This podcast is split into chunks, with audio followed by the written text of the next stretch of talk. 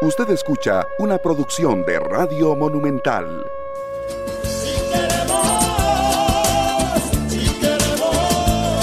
¿Qué tal Costa Rica? Muy buenos días, ¿cómo están?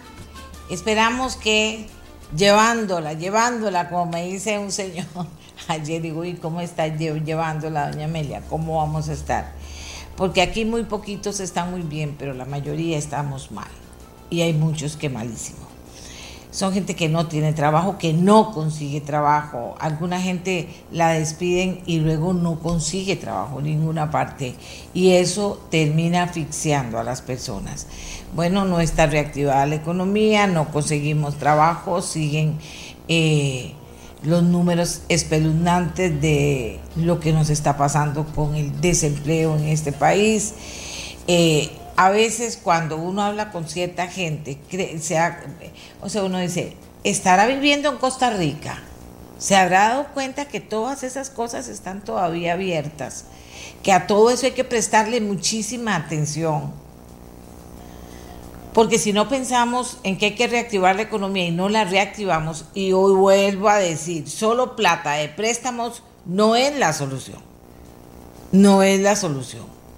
Pasa por las soluciones. Pero toda esa plata hay que pagarla después. ¿Verdad? Y entonces esperamos algo más. El paso adelante, la milla extra de todos los gobernantes de este país pero aparte de las personas que sí tienen trabajo, mucha gente que sí tiene trabajo y da lo mínimo que está mal, está mal. La gente que tiene trabajo tiene que intentar la milla extra, como han hecho muchos grupos de trabajadores, públicos y privados. Y esta unión público-privada, por ejemplo, de oxígeno, con el EVAIS de Cubo Juquí de Heredia, para promover una vacunación masiva, efectiva, bien hecha, ordenada, etcétera, es una prueba de esto. Y en un tiempo récord, no había pasado una semana y ya tenían montado. Y, se vacunó el, el domingo y se vacunó también ayer lunes. Vamos a buscar aquí a Marcela, que es la, la que arma todo esta toda esta historia en el sentido de que se necesita trabajo, se necesita criterio, se necesita experiencia para poner un centro comercial a trabajar de la manera en que ha trabajado domingo y lunes. Oxígeno. Dice, hoy se colocaron 2.5 vacunas por minuto en oxígeno. Eso fue ayer. Las áreas de salud de Cubo Juquí, Belén Flores y Virilla vacunaron 1.010 personas con factores de riesgo entre los 50 y los 57 años.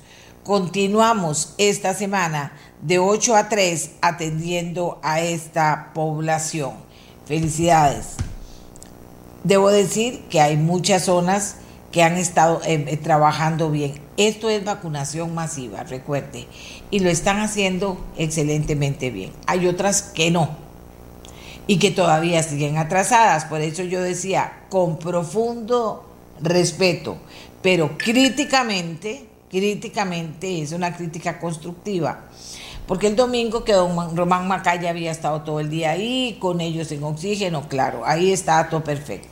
Pero, por, pero pedirle a don Román Macaya que se vaya a ver los EVAIS que la gente dice no están funcionando bien. Y aquí tenemos la lista, si la quiere se la doy. Pero ahí lleváis a la abuela dicen que es un desastre. Hay, eh, eh, yo tengo ahí todas las quejas de las personas. Eh, vaya a ver esos también, don Román. Porque yo creo que si alguien tiene la oportunidad en este momento de revisar el trabajo de los EBAIS para determinar qué EBAIS trabaja bien, el público o el privado, qué EBAIS trabaja bien. Y si no trabaja bien, pues entonces sí plantearle o cambia y trabaja bien, ¿verdad? Si es eh, privado, privado en el sentido de, esta eh, sinergia que hace la caja con eh, universidades, etcétera. Si es privado, o cambia o ya no trabaja con nosotros. Y si es público, vamos a ver cómo revisamos. Si es de la caja, para decirlo de la mejor manera, cómo vamos a revisar eso. Además, hay EVAIS que según hemos podido ver, no pueden seguir en las condiciones en que están, en las instalaciones en que están. Y eso tendríamos que ya para que después no me digan, ay, es que vino el pico de la pandemia. No, tenemos que aprender de lo que hemos visto, que eso hay que prestarle atención. Y no se me haga, como dice, no se me haga el que no oí nada. No, es una realidad. La otra realidad, cada vez que hablo de la caja, es que la caja ¿Qué pasa con la caja? Que cada rato llegan informaciones de que tal cosa no le salió bien, que la otra le salió más o menos, que la otra no se investigó, en que paró la investigación. Y la caja también tiene que cuidarse mucho de esto, porque si no se cuida, no es bueno para la mejor, la más querida, la más necesaria institución que tiene Costa Rica. Ahora que todo el mundo habla del Bicentenario, que pensemos en lo que se ha logrado eh, y una de las grandes, si no la más grande, ha sido la caja y el sistema de salud solidario bajo el que vivimos. Pero hay cosas que hay que revisar en todo sentido. Vacunación masiva, vacunación rápida, vacunación efectiva, eso es lo que se pide, no solo vacunación. Y si me dicen, mira, que es que aquel Evax apenas no ha terminado todavía con, con el grupo 2, pues me voy ya a ver, don Román, usted Ojalá el ministro de Salud, pero como él se enoja a menudo cuando le preguntan lo que no le, lo que no le gusta que le pregunten, entonces le, digo a usted, vaya a ver. Además, los EBAIS dependen de la caja. Entonces, vamos a lo que vinimos. Hoy es primero de junio del 2021. El mes del ambiente es junio. En junio se celebran cuatro días importantes para el planeta en todo el mundo. El 5 es el Día Mundial del Medio Ambiente. El 8, el de los océanos. El 17, lucha contra la desertificación. Y el 29, de los trópicos. Durante demasiado tiempo, Costa Rica, hemos estado explotando y destruyendo los ecosistemas de nuestro planeta. Cada tres segundos el mundo pierde una superficie de bosques equivalente a un campo de fútbol. Hoy, y tan solo en el último siglo hemos destruido la mitad de nuestros humedales. ¿Qué estamos haciendo en el planeta? El 50% de nuestros arrecifes de coral ya se han perdido. Y para el 2050, que está a la vuelta de la esquina, de eh, podrían desaparecer hasta el 90%, incluso si el calentamiento global se limita a un aumento de 1.5 grados centígrados. Y vean ustedes que no confían en que el comportamiento del ser humano va a variar en su relación con el mundo, estos números. Si la cosa sigue como está, esto es lo que va a pasar.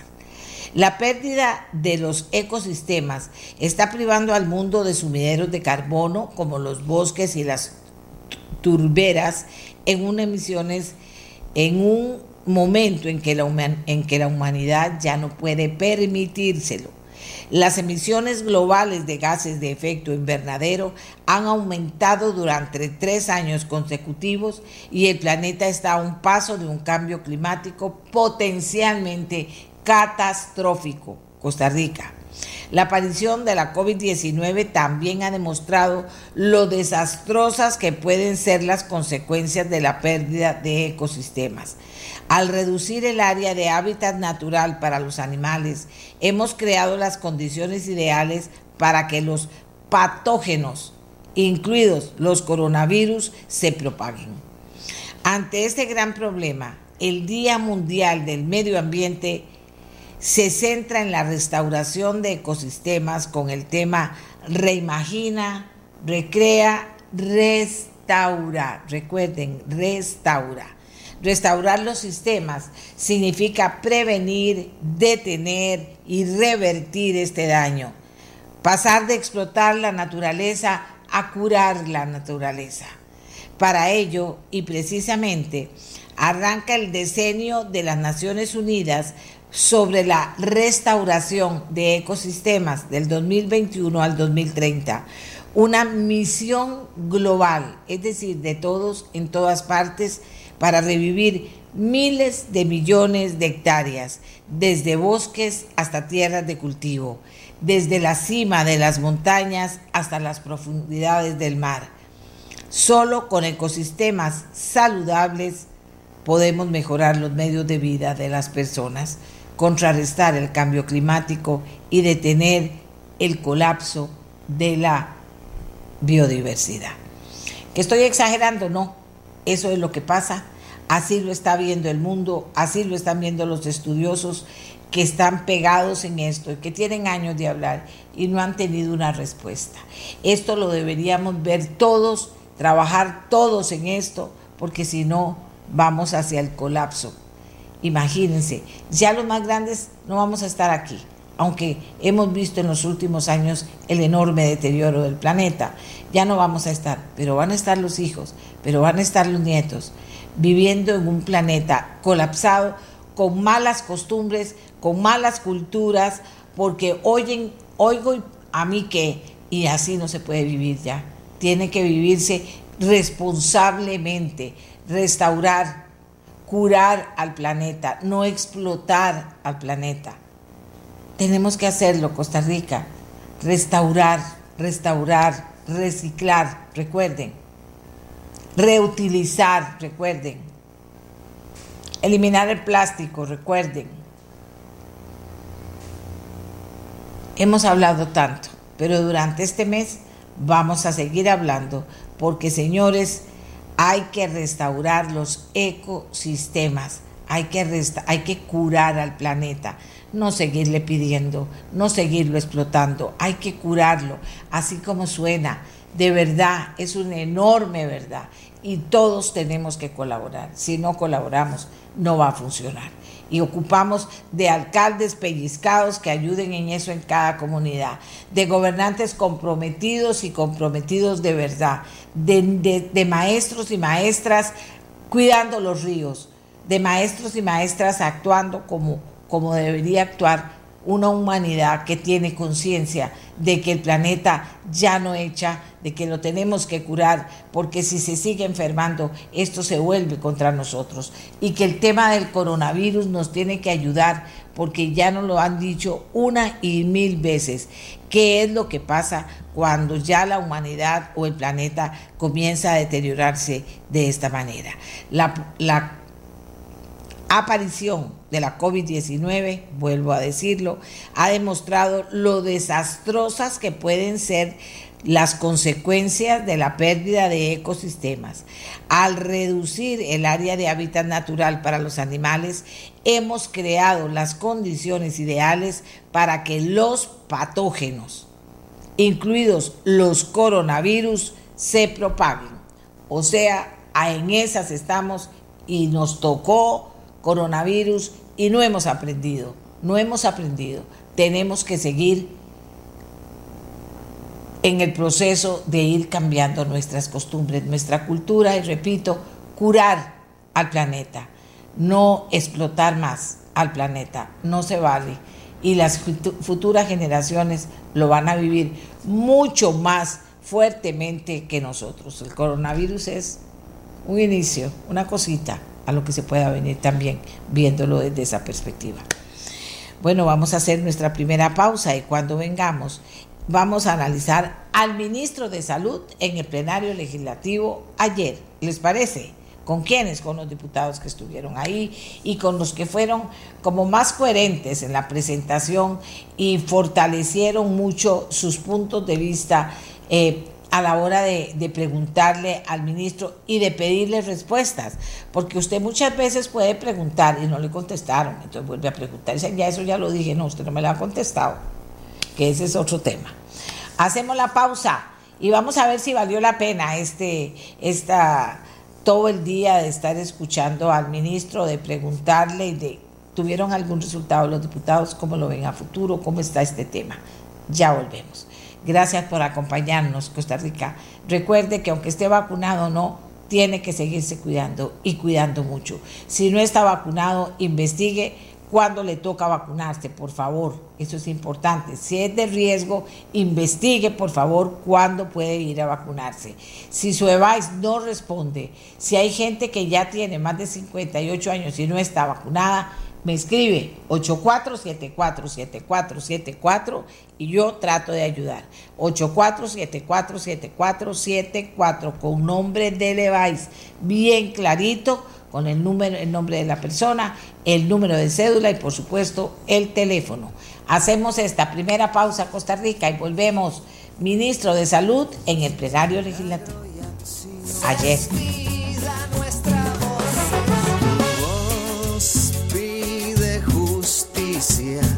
Pide pan, ternura y amor.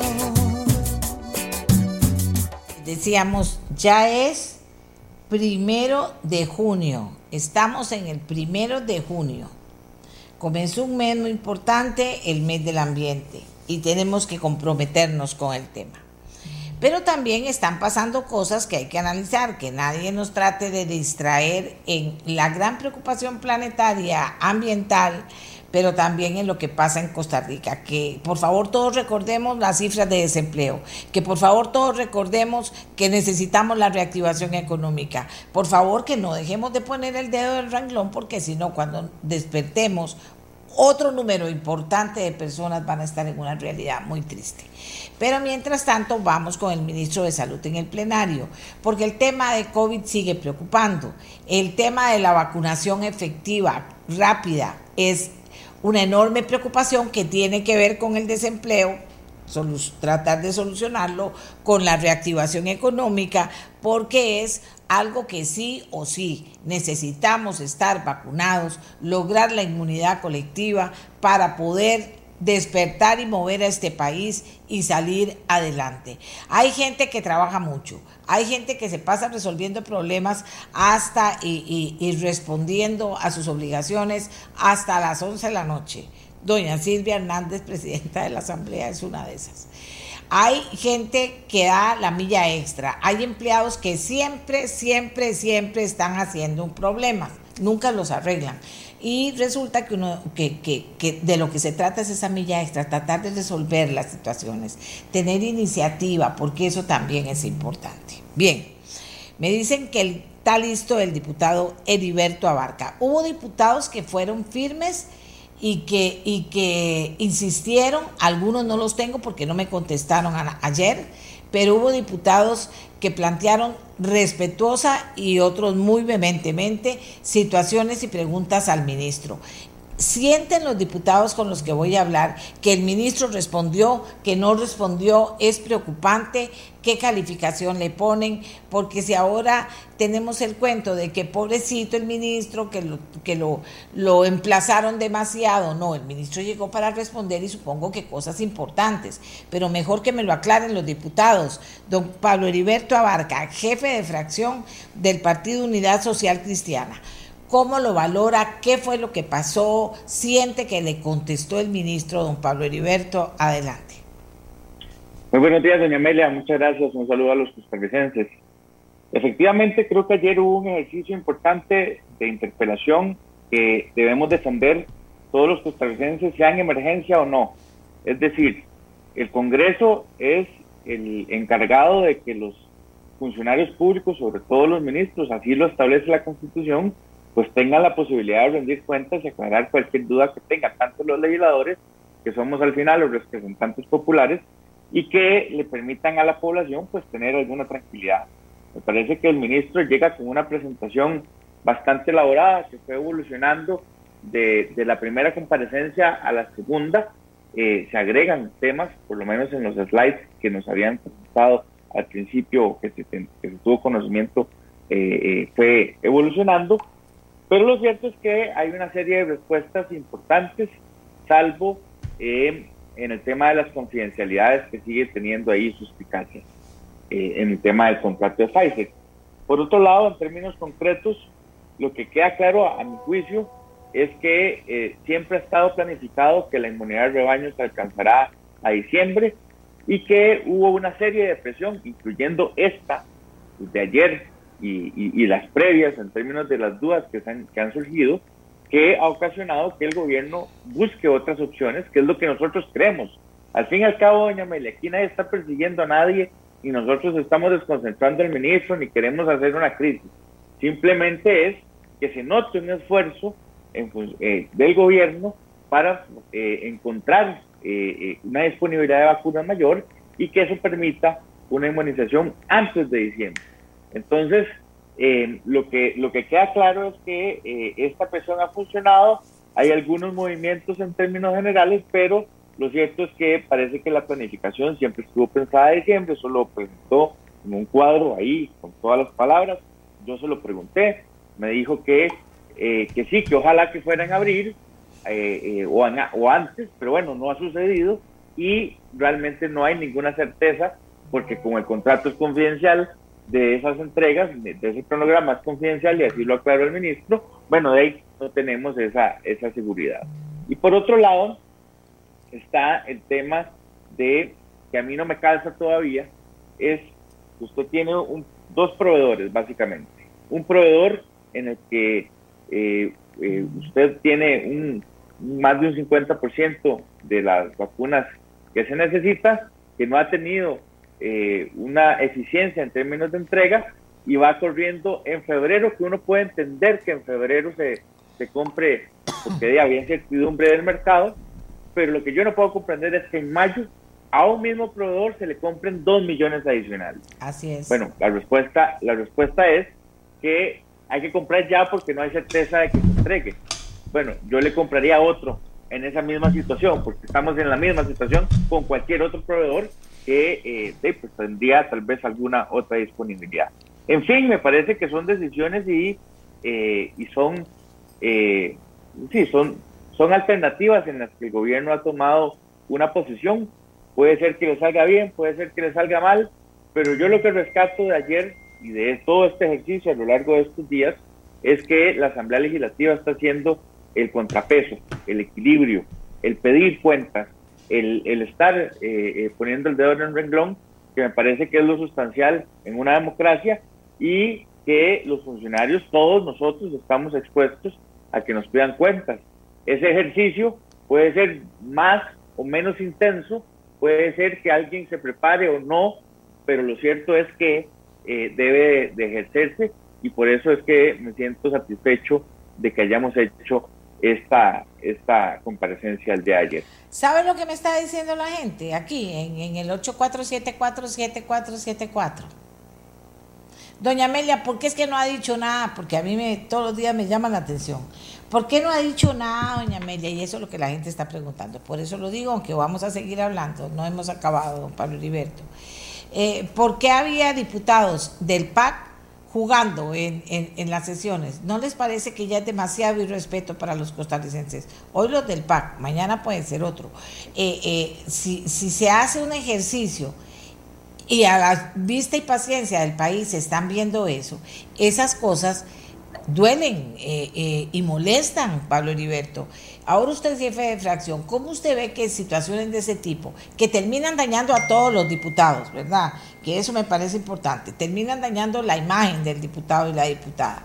¿Cómo lo ve usted eh, en, el, con el espíritu de, evitar esas cosas? ¿Se puede o no se puede? Bueno, me parece que eso es un ejercicio de autocontención, así como también yo lamento mucho que no haya habido quórum en la primera en la, en la primera fecha de la comparecencia. Sí, es lamentable que por alguna situación o por, yo no creo que sea el propio, eh, los diputados no hayan eh, eh, asistido puntualmente a la primera sesión y que se haya fallado en ese tema, así como también en el plenario, pues uno tiene que procurar poner atención. Es cierto también que los diputados tenemos muchísimos deberes en términos de firmas y cosas que hay que atender, yo, por ejemplo, de, uso la computadora para firmar documentos, para hacer algunas otras cosas, y, bueno, se supone que uno puede eh, estar al pendiente de lo que se está eh, aconteciendo en el plenario. Pero ya eso sí es muy distinto a... Eh, Pablo Heriberto, se lo voy a poner en español, bien clarito. Si el, el pueblo le está pagando a los diputados que trabajen, que trabajen, les está pagando bien. ¿Cómo es posible que en una actividad importante o en cualquier otra estén jugando con la computadora? Es que eso es lo que yo no entiendo. Una cosa es firmar. Así es. Nadie le está diciendo a usted por qué firmó, pero que estén jugando y les estamos pagando para que jueguen partido que sea, diputado que sea. Eso está mal. O sea, bueno, yo no le voy a decir una cosa, si fuera si hubiera sido de otro partido, el PAC estaría pegando gritos y estaría atacándonos en redes si hubiera sido de otro partido. Eh, eh, pero bueno, así es esto. Eh, yo creo que eso, eso es lamentable, eso es inaceptable y, y- yo esperaría que eh, no vuelva a suceder. Y, y- y supongo que, no sé, como ahora las cosas han cambiado tanto, si alguien dice algo, se gana el malestar de los demás y la mala cara de los demás. O sea, no hay ese espíritu de autocrítica positiva para fortalecer la imagen del diputado, digo yo, con buena intención lo estoy preguntando. Bueno, yo creo que, mencionarlo en el plenario no estaría de más. Creo que ellos han hecho un descargo en lo que básicamente pidieron, ofrecieron disculpas, porque realmente es un error, y así lo reconocieron. Me parece que los tres, tanto los dos diputados del PAC como el diputado Villalta, eh, eh, eh, los vi en redes sociales ofreciendo disculpas y reconociendo que fue un error. Eh, y bueno, como le digo, eh, hay un tema de formas. Eh, si hubiera sido otro partido, el PAC estaría pegándole gritos y saltos.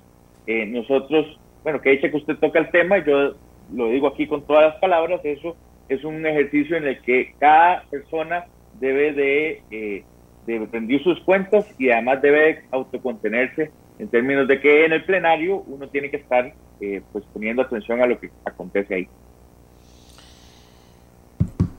Sí, porque es que en el fondo, en el fondo, y creo que es lo peor que le pueda que le pueda pasar a un país, es que la gente comience a ver a los diputados como, como, o sea, hablar tan feo de los diputados en redes sociales, ¿verdad? O sea, eh, y, se, y se lo ganan y se lo terminan ganando, porque yo repito, lo que nada más tiene lógica elemental, se les paga para que trabajen, señores y señoras, para eso se les paga, no, no les paga cualquiera, les paga un pueblo que se siente ofendido. Bueno, vamos a, ¿a dónde me vaya don Pablo Heriberto? Aquí dice, eh, que es, doña Amelia, que esos diputados en particular jugaron es una táctica distractora para que no se cuestione al gobierno por la vacunación. Ahora piden disculpas y toda parte sin novedad. Vamos a hablar de eso, de tácticas distractoras o, que no se haya el objetivo de verdad de haber cuestionado al ministro en las cosas importantes y debe haber recibido respuestas. Don Walter Muñoz, diputado del PINAL, él ha sido muy activo con el tema. Finalmente ayer llega a la asamblea y con esa actitud pregunta, interrumpe y el ministro se enoja y le dice que lo respete. Don Walter, esa es la parte anecdótica. ¿Cómo estuvo para usted? ¿Le respondieron las preguntas? ¿No se las respondieron? ¿Cómo puede valorar lo que fue esta interpelación por parte de los diputados y las respuestas recibidas por parte del ministro de Salud? Buenos días, doña Amelia. Buenos Primero que días. todo, este, hay que entender que esto era una interpelación. Y como es una interpelación, al igual que en su programa, usted la moderadora, usted me puede interrumpir si no le estoy contestando lo que yo le estoy preguntando. Pero ¿qué fue lo que se demostró ayer en una moción que fue presentada desde el 23 de marzo y que ya eh, 60 o más días después al fin llegó el ministro? Primero, lo, lo importante de esto es que Costa Rica es el tercer país de América Latina con más infecciones y lo importante es que vamos llegando a las 4.000 muertes. Y entonces la pregunta debe ser, ¿pudimos haber vacunado a la gente más rápido? Bueno, ayer se demostró que sí. Desde el acta del día 3 de febrero en que comparece el ministro a la, a la comisión de la caja, dijo, y ahí está, yo le voy a enviar el acta a usted, que la empresa moderna no había sido contratada por precio, precio que en este momento nos hubiera garantizado una gran cantidad de vacunas y que entonces eh, terminamos pagando el colapso de la caja por una suma de 46 millones de dólares por semana que estamos pagando, sin camas, sin posibilidades de atender otras enfermedades, gente que ha perdido su trabajo y que todo eso se pudo haber logrado con una vacunación más rápida. Segundo, la empresa china recibe el permiso de la Sinopharm, para la vacuna Sinopharm, el día primero de mayo y no ha habido manera en que se hagan contactos rápidamente para traer.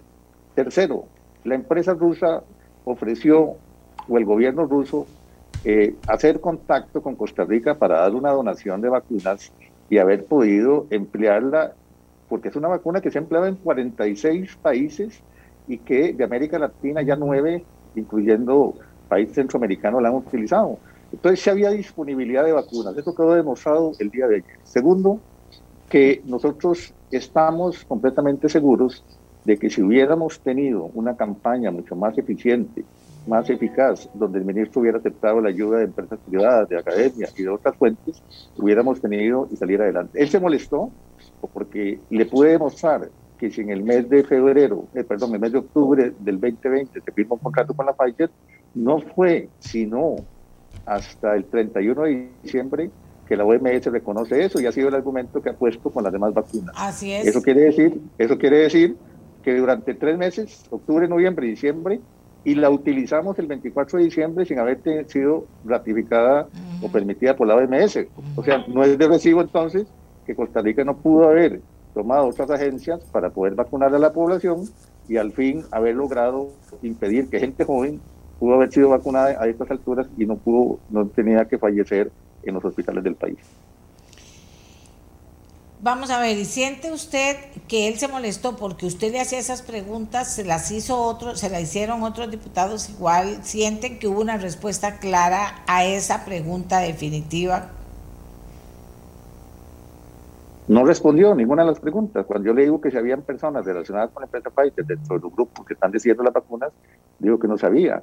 Eh, se molestó porque yo le, le, pude demostrar que lo que él decía era que había un perfil de seguridad de la aprobación de la vacuna y no me estaba contestando la pregunta y yo solamente tengo mis 10 minutos para poder usar las preguntas necesarias de manera que los costarricenses sepan que iba documentado yo científicamente, no solamente en el tema de las vacunas, sino en el tema de los gastos de la caja con proyecciones en pantalla que hice. Eh, y creo que la, que la molestia fue el poder haber desnudado la realidad del país. Este país no es solamente eh, lo que se ha dicho que que, se ha podido lograr, es lo que se pudo lograr, lo más importante, y entonces pudimos haber logrado ya a estas alturas más del 60% de la población vacunada. Eso lo demostró el día de ayer, no solamente con la cantidad de vacunas que pudieron haber llegado, sino también con los grupos que pudieron haber incorporado, incluyendo, óigase bien, la Escuela de Geografía de la Universidad de Costa Rica ofreció el estudio donde ubica las, las poblaciones con más infecciones que son las que tenían que atacarse, no solamente por grupos de edad, sino por poblaciones más afectadas. Y tampoco ha sido aceptado, tampoco ha sido aceptado el testeo de, de, la, de, las pruebas de saliva que ofreció la Universidad de Costa Rica para poder hacer que la gente que se vacunó también sea seguida para ver si se está reinfectando. O sea, no ha habido un manejo científico, ha habido un manejo más que todo de tipo político. Don Walter, y el ministro dijo, no me falta el respeto y hay medios que destacaron muchísimo eso. ¿Siente usted que le faltó el respeto? ¿Siente usted que dijo, hizo, habló con algún tono, etcétera, que haya sido irrespetuoso para el ministro? De ninguna manera, mire, este, las interpelaciones son con carácter enérgico, pero eh, al inicio yo, si usted ve el video completo, dije que no era nada personal, que era de un diputado o un ministro, y que el respeto es básicamente eh, eh, por parte de él que conteste lo que se le pregunta. Si no contesta lo que se le pregunta, está respetando a la población. Me parece que él eh, está acostumbrado a que los diputados de gobierno digan que todo está bien. Yo no soy de gobierno, soy un diputado de oposición, que tengo el deber como diputado y como médico de decir la verdad. Y con la verdad este, es que el tiempo que él tiene para contestar es hasta de tres minutos, pero no son tres minutos. Si usted quiere interrumpirme a mí en este programa porque me da un minuto y no estoy contestando, igualmente yo como diputado pues, tengo mis 10 minutos para preguntar lo que él debe contestar rápidamente y no decir que ya lo expuso en una presentación que tuvo dos oportunidades. La primera eh, lo hizo desde la Asamblea Legislativa, violentando la independencia de poderes. El día que uno hubo quórum, lo hizo desde la oficina de, de, la diputada, se quedó ahí hasta las 12, hasta las 2 de la tarde, utilizando los recursos de la Asamblea para hacer un Facebook Live y ayer volví a repetir la presentación. Había tenido suficiente tiempo para decir lo que, lo que nosotros queríamos escuchar y sin embargo yo creo que el, el respeto es de parte de él al tener que decirme a mí que yo lo estoy eh, eh, y, respetando, sabiendo que si usted revisa el video, el tono más alto lo usó él dentro, de la, dentro del plenario legislativo. Muy bien, tampoco se me vaya, eh, doctor. Ya tenemos a doña Silvia Hernández, diputada de Liberación Nacional, presidenta de la Asamblea, con una participación respetuosa, destacada y profunda también en esta interpelación. Eh, doña Silvia, ¿cómo la analiza? ¿Qué le pareció? ¿Tuvo respuesta a sus preguntas? ¿Qué significa que no haya dado respuestas a preguntas absolutamente esenciales e importantes? Sí, muy, muy buenos días, doña Amelia, y un cordial saludo a su audiencia. Y bueno, me parece muy importante el espacio para esa valoración y esos pesos y contrapesos después de un tema tan importante. Como número uno, yo sí quiero hacer un gran énfasis desde el rol de coordinación del debate en la Asamblea Legislativa de la importancia que tiene eh, esta audiencia del ministro de Salud en el plenario legislativo. Estamos hablando de que un año y medio después de pandemia es la primera vez que se tiene de una autoridad de salud información directa en la Asamblea Legislativa. Eso es muy importante porque me parece que se le quiso bajar el tono eh, en algunas estrategias a la idea de que el ministro rendiera cuentas en el plenario eh, o más aún que el ministro ya tuviera una presentación hecha y que por ende los diputados de alguna forma debían de someterse estrictamente a la presentación y no hacer mayores preguntas. Yo creo que eso de forma muy concreta lo que quiero señalar es que en un año y medio de pandemia poder tener información sobre la toma de decisión, y eso es a lo que quiero hacer énfasis, en el pasado y lo que viene hacia adelante en el país es vital, ayuda a transparentar mucha de esa información que a veces cuesta obtener de otra forma. Entonces quiero hacerle énfasis a ese punto de por qué tenía una razón de ser. Ciertamente no se realizó la sesión el día que estaba previsto, pero ahí estuvimos un grupo de 35 diputados y diputadas presentes con el fin de que esa sesión se llevara adelante por la importancia que tiene. Dicho eso, con respecto a las preguntas que ya como diputada de manera individual realicé, ahí yo quisiera señalar dos cosas. Lo primero es que no podemos dudar de que el gobierno ha, ha introducido y por razones obvias una estrategia de responsabilidad individual. ¿Qué quiere decir eso? Que mucha de la apuesta en el país y probablemente, como ya lo hemos visto, fuera del país, ha sido que cada persona haga un autocuido a través de medidas de distanciamiento, de uso de la mascarilla, etcétera. A mí me parecía muy importante que el ministro ampliara en la toma de decisión de por qué se restringen algunas pruebas, como son pruebas de antígenos que se venden en otros países, para ese autodiagnóstico que casualmente es parte de ese conjunto de medidas o de esa estrategia país que le ha apuntado más al autocuido que en una discusión, digamos, de un proceso acelerado y masivo de vacunación. Y digo eso porque ciertamente el segundo punto al que quisimos hacer referencia era, primero como número uno, ¿Por qué el tema de autocuido, que es estrategia nacional, no se complementa de la misma forma con otras herramientas como estos kits de antígeno que la, FDA, que es este órgano estadounidense, ya autorizó, y así también otros países en el mundo eh, que han autorizado, inclusive la Unión Europea? Y lo señalo, esto es muy importante, doña Amelia, porque eh, no me estoy refiriendo, y a eso fue lo que respondió el ministro, a cualquier organización. Para el tema de vacunas ha existido cuando se le ha cuestionado por qué no se utiliza otro tipo de vacuna de otra casa farmacéutica, creo yo que con justa razón el ministro ha dicho porque el país tiene que tener vacunas que vengan de una autoridad reguladora estricta. Este es un conjunto de organizaciones como la OMS que autorizan el uso de vacunas, pero al mismo tiempo pruebas de rápido diagnóstico como las que se venden en otros países, los kits de antígenos ya están autorizados por estas autoridades reguladoras estrictas. Entonces, ahí un poco era por qué no se aplica el mismo criterio cuando sí queremos señalar el tema. Por otro lado, con otras vacunas como Sinopharm, ahí yo quiero hacer mucho énfasis porque esta vacuna ya cuenta también con el aval de una autoridad reguladora estricta. No estamos hablando de cualquier otra vacuna, de manera tal que ahí la, la, duda razonable en la toma de decisión, insisto en eso, no es cuestionarle a los actores de salud per se, sino que expliquen la toma de decisiones. Y ahí em, una de esas preguntas, creo yo, vitales que concentraron todos los diputados era entender por qué no se están haciendo negociaciones más masivas con esta casa farmacéutica Sinopharm y sobre todo el peligro que puedan ver las autoridades en concentrar en un solo actor, en este caso Pfizer, todas las vacunas. ¿Qué pasa? Y no lo digo porque estemos cuestionando, o en mi caso personal, a Pfizer, para nada, sino qué pasa si en un solo proveedor hay un problema de abastecimiento.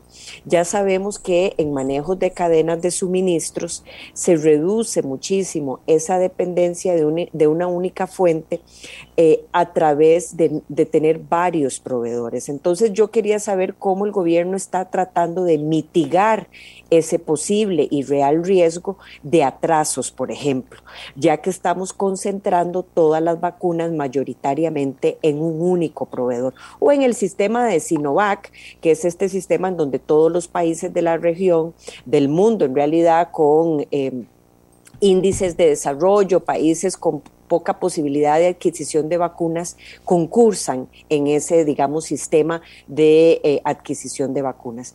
Entonces, ahí sí me parecía muy importante tener presente cómo se mitigan esos riesgos, con cuál fin, con el fin de que el cronograma de vacunación al que le está apostando el gobierno, al que se le ha señalado a Costa Rica, se cumpla, no tenga trazos. Y yo diría que como tercer punto, de forma muy resumida, era entender eh, qué pasa con los no sintomáticos en este mismo razonamiento de responsabilidad de autocuido, responsabilidad individual de la ciudadanía y sobre todo cómo le podemos dar seguimiento desde la Asamblea Legislativa a ese cronograma de vacunación que ha puesto el gobierno. Y ahí yo anticipé en las conclusiones que la comisión de la Asamblea Legislativa, la comisión especial investigadora que preside el doctor Walter Muñoz, pueda inclusive valorar si en sus objetivos de conformación fuera necesario ampliarlos para que una comisión como esta pueda llevarle un seguimiento mucho más minucioso y fino a ese cronograma de vacunación y que se le pueda estar pidiendo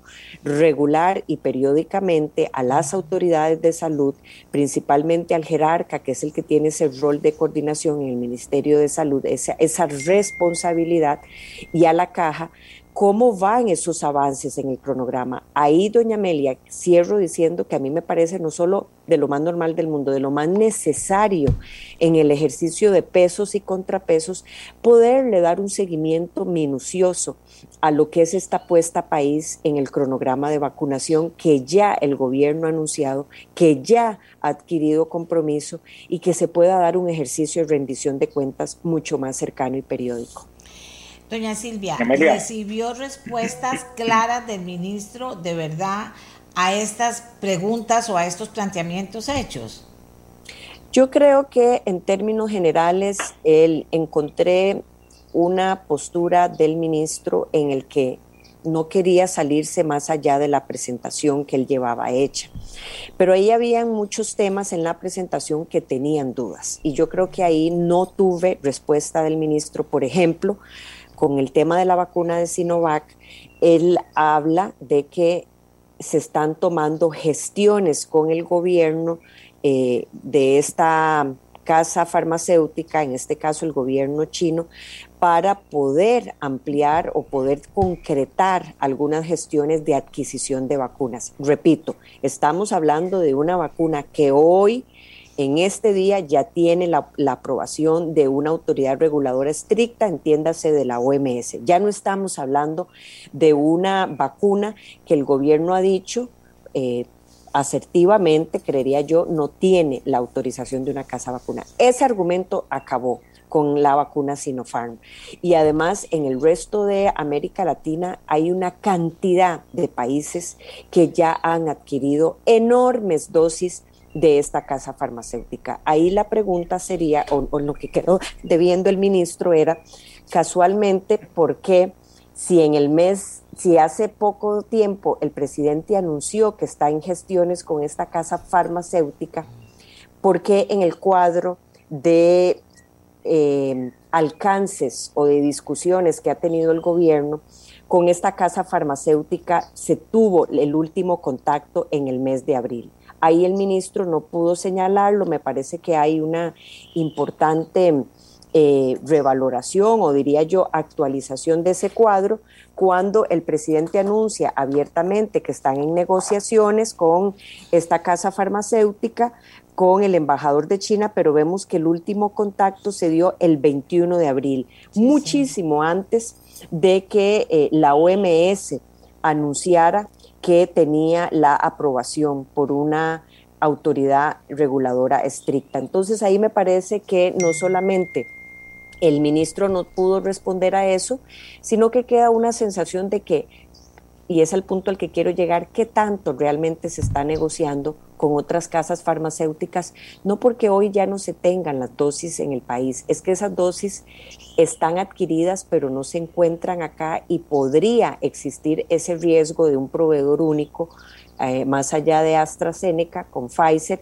en donde eso impida con atrasos, si se diera la posibilidad de cumplir el cronograma. Yo creo que eso era lo más legítimo que se quería tener eh, para, este, para esta discusión sobre cumplir un cronograma de vacunación como se tiene una expectativa por la ciudadanía costarricense.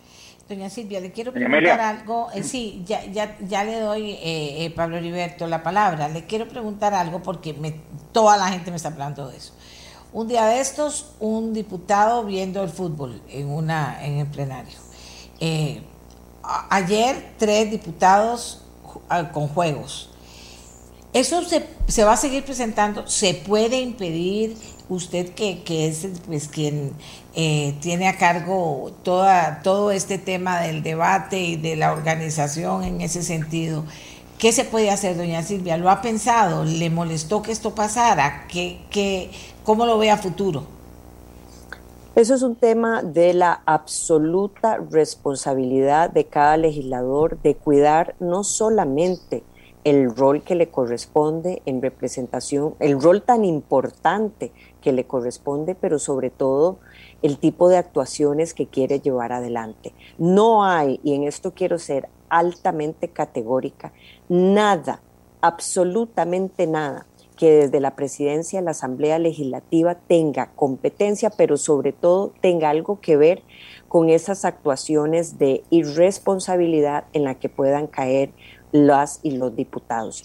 Yo he visto algunos comentarios que señalaron eh, estas personas, estos diputados que estuvieron haciendo juegos durante la audiencia del ministro diciendo que habían preguntas que eran repetitivas y que de esas, de alguna forma, la excusa que se utiliza, desde mi punto de vista, eso no es eh, una excusa a todas luces. Me parece que más allá que si la pregunta se repite o no, no hay nada que justifique que un diputado esté haciendo uso de juegos o videojuegos en el momento de una interpelación eh, tan importante para el país. Y si las preguntas fueran repetitivas, él o la diputada tiene el derecho también del tiempo, que además se dieron muchos de ellos, para poder hacer preguntas que no considere que sean repetitivas. Entonces, a mí me parece, repito, doña Amelia, ahí hizo un esfuerzo de preparación por entender el proceso de toma de decisión.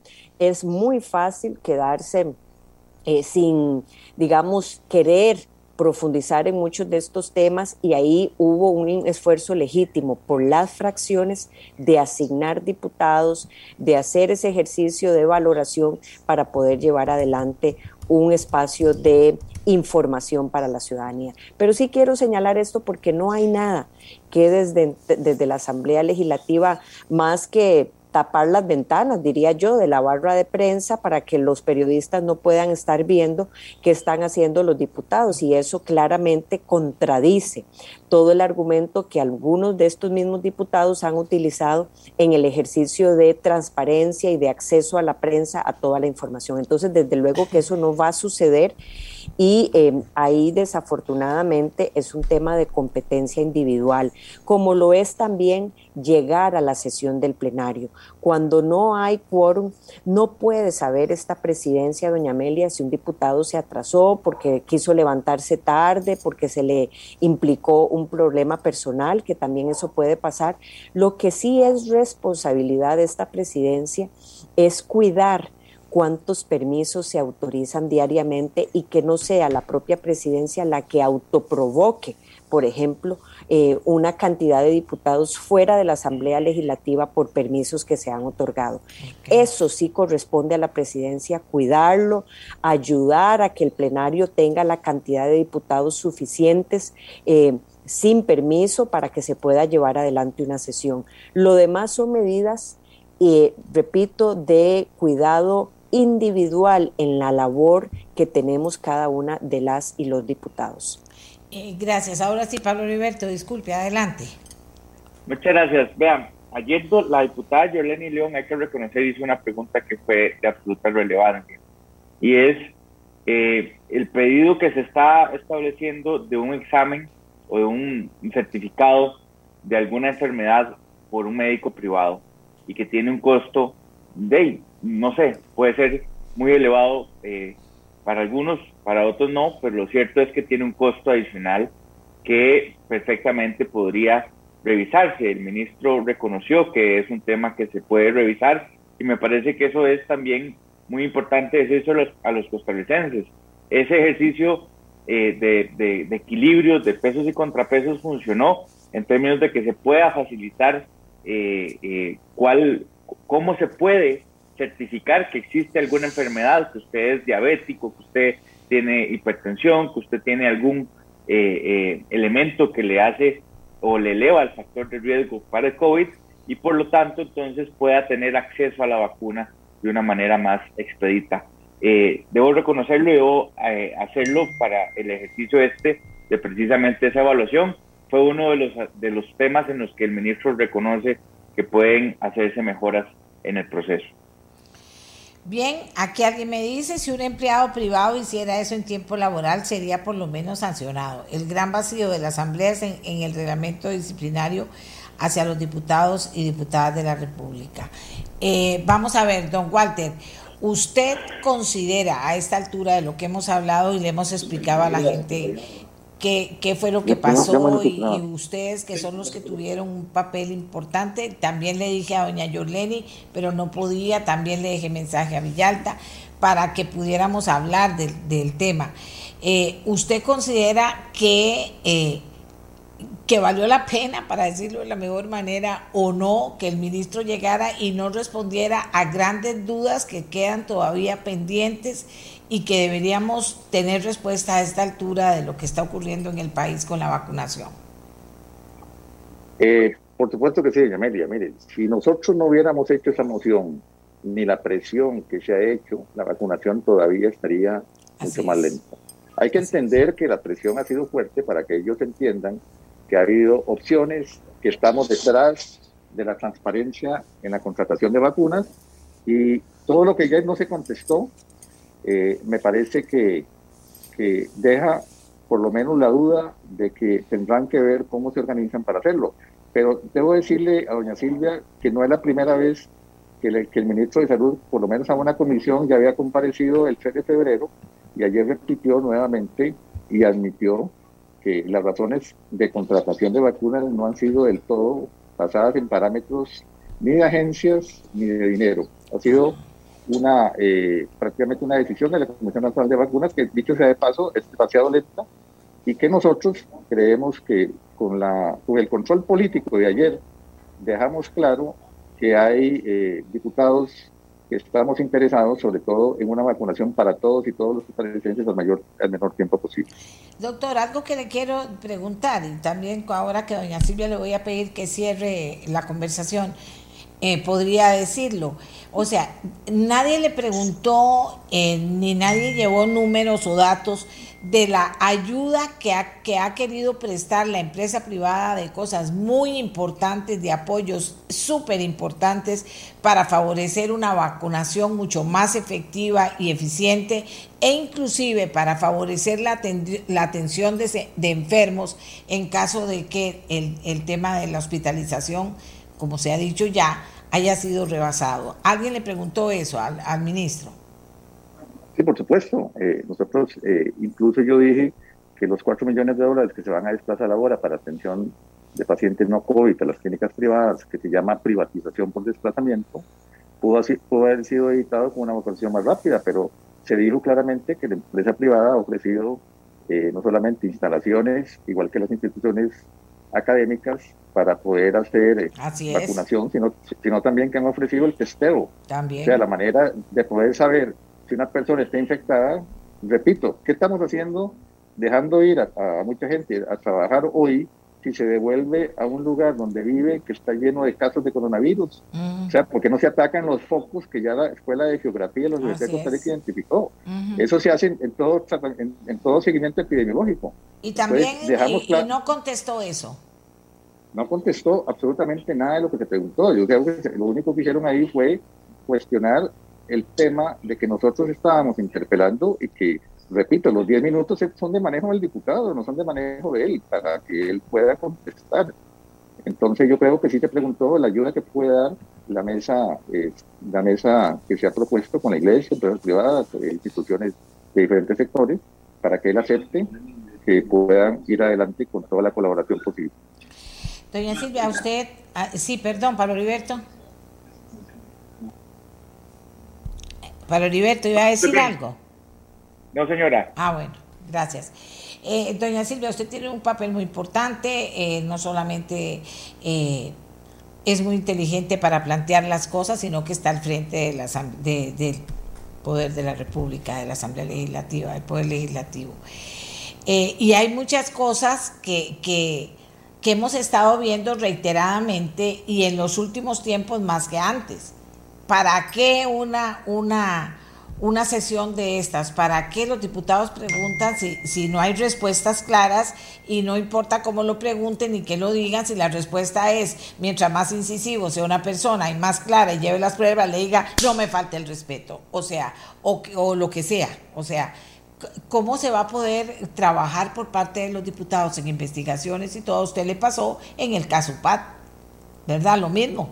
O sea, cuando la gente se cierra, repite lo mismo y no va a decir nada más, no importa que un plenario legislativo se siente a interpelarlo en una, una situación que supuestamente, según el gobierno, es de una gran emergencia, como el tema de la vacunación y otras cosas derivadas, derivadas de esto, o que termine, como hizo el presidente, diciendo que era responsabilidad de cada uno. Dije, yo no lo puedo creer. Pero en fin, doña Silvia, es, un tema, ese se convierte en un tema si, si seguimos haciendo esto, se hace un show y al final no hay respuestas. Sí, a mí me parece, eh, doña Amelia, sí, ahí ya me escucha bien, a mí me parece que la Asamblea Legislativa tiene distintos mecanismos, esto es importante señalarlo, para el ejercicio y esa competencia, entiéndase, obligación que tienen las y los diputados en eh, llevar también un ejercicio de rendición de cuentas. ¿Qué significa eso?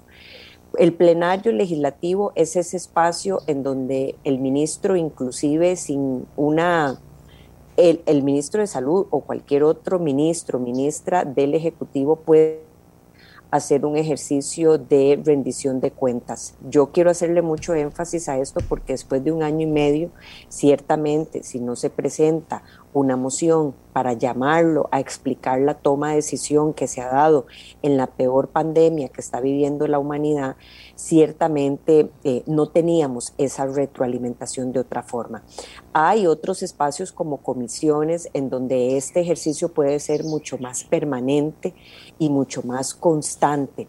Entonces yo sí creo que es valioso el poder darle continuidad a ese ejercicio y por eso insisto en el rol que tiene hoy la Comisión de la Caja, de la Asamblea Legislativa, esta comisión especial para darle periodicidad. Bien lo decía el doctor Muñoz, el ministro ya estuvo en una audiencia en esa comisión, claramente lo sabemos, y ahora este, se le puede dar mucho seguimiento para que este tipo de audiencias no concluyan en ese espacio en el que está en el plenario, sino que se profundice en muchos de los compromisos que se adquieren. Entonces, eh, hay otros elementos u otros espacios en donde se puede seguir dando seguimiento. Con la pregunta concreta, doña Amelia, hay formatos, si se puede llamar así, de cómo se manejan estas audiencias en el plenario legislativo. Las y los jefes de fracción acordaron el formato que se utilizó el día de ayer, que es un formato que le ayuda muchísimo al diputado, digamos, en su tiempo. ¿Cuál fue el formato?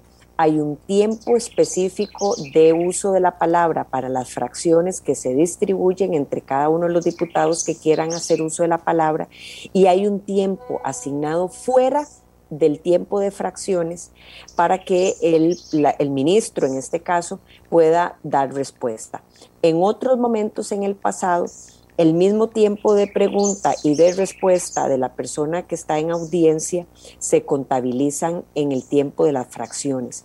Pero eso se ha vuelto un poco más desordenado porque el diputado tiene que estar interrumpiendo constantemente, después se alega que no hubo tiempo para respuestas y entonces se ha venido usando un formato que ayude en interpelaciones a que el diputado no se le reduzca su tiempo y el que llega a dar respuestas tenga ese espacio adicional. Todo eso se puede seguir valorando para ver cuál es el mejor formato. Eh, eh, una interpelación en una audiencia a las y los diputados. Y ahí es donde quiero hacer énfasis. El tiempo de la palabra es del diputado o de la diputada pero obviamente tiene que existir un espacio de respuesta para la persona que llega a eso.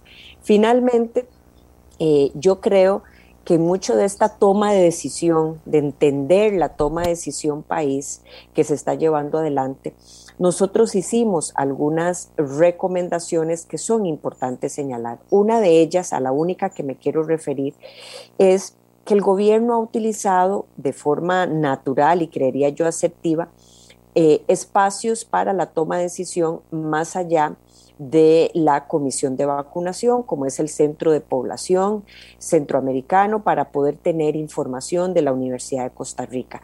Yo le preguntaba eh, si ha tenido acercamiento con otros actores, como es, por ejemplo, la, la Academia Nacional de Ciencias. Esta academia creada por ley tiene entre sus objetivos el casualmente asesorar a los poderes del Estado costarricense en materia de ciencia y tecnología, fomentando la difusión y el intercambio de información material, científico y tecnológico entre los actores del Estado, entiéndase academia e instituciones públicas. A mí me parece que ahí hay una forma de escuchar cuáles son los criterios técnicos que en situaciones como la que estamos viviendo ya ha hecho la Academia Nacional de Ciencias, el Estado de la Nación. Ahí hay herramientas valiosas que tienen en donde se, la diáspora académica está en un solo portal eh, Hipatia, llamado así en el Estado de la Nación, que pueden ayudar porque estamos hablando de personas con doctorado que están fuera de las fronteras de Costa Rica, muchos de ellos en centros de investigación, algunos en centros de investigación que están al frente de la pandemia, llevando adelante investigación sobre pruebas de autodiagnóstico, por ejemplo, y que pueden asesorar y ayudar en la toma de decisión y la información. Si eso ya se está haciendo, se transparentó muy poco de esa toma de decisión y sería muy valioso también apoyar en un ejercicio, no solo desde la Asamblea Legislativa, sino desde otros espacios, cómo está haciendo el mundo en esta toma de decisión, insisto, desde un ejercicio de apoyo. Y me parece que ahí podría implementarse muchísimo más esta información transparente que está queriendo Costa Rica en la toma de decisión a futuro en el medio de la pandemia. Muchísimas gracias a los tres diputados. Les digo que doña Yoleni no pudo estar, pero eh, yo les agradezco mucho a todos que hayan podido explicar, porque a veces, eh, bueno, lo que oyen o lo que ven es una partecita de un todo que tienen derecho a explicar y las actuaciones de ellos también. Sí creo, eso ya soy yo, no son ellos, les agradezco muchísimo a ellos que nos hayan, acompañado. Yo sí creo que hay un estilito en el que contesto lo que yo quiera, de acuerdo a un guion que yo llevo y de acuerdo que es a todo lo que he dicho, vine a repetir lo mismo.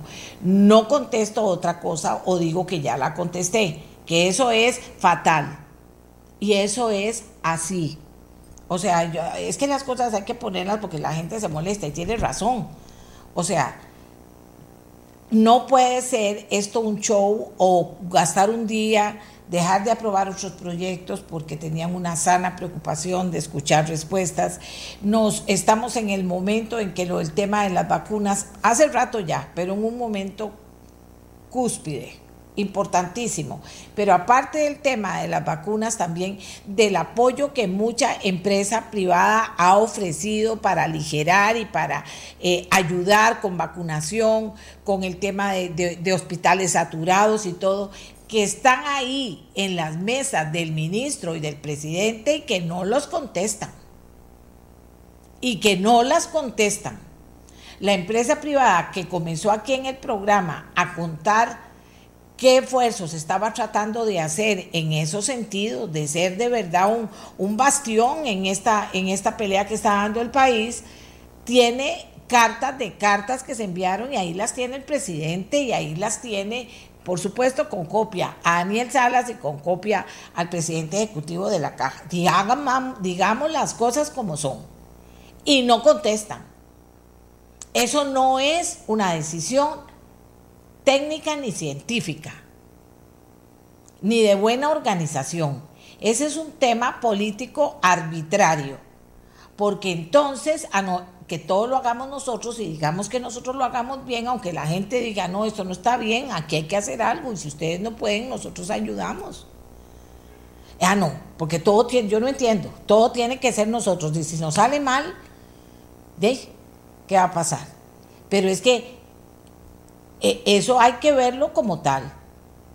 Eso hay que verlo como tal. No contestan, no contestan, no contestan. Bueno, ustedes lo ven aquí. Si hay gente que ya yo no traigo, ¿para qué la voy a traer? Le voy a preguntar si va a seguir como una lora repitiéndome lo mismo y no es la respuesta que uno quiere o no contestan la pregunta que uno quiere que se responda. Y aquí en la asamblea hubo preguntas importantes. Si fuera que no hubo preguntas importantes, lo acepto. Pero hubo preguntas importantes y muchas que no se contestaron que deberían contestarse. Y entonces viene luego el temita, no me falte el respeto. O la molestia o cualquier otra cosa que sea no contestar la pregunta. Y ahí hubo preguntas importantes que se quedaron sin contestar, muy importantes que se quedaron sin contestar.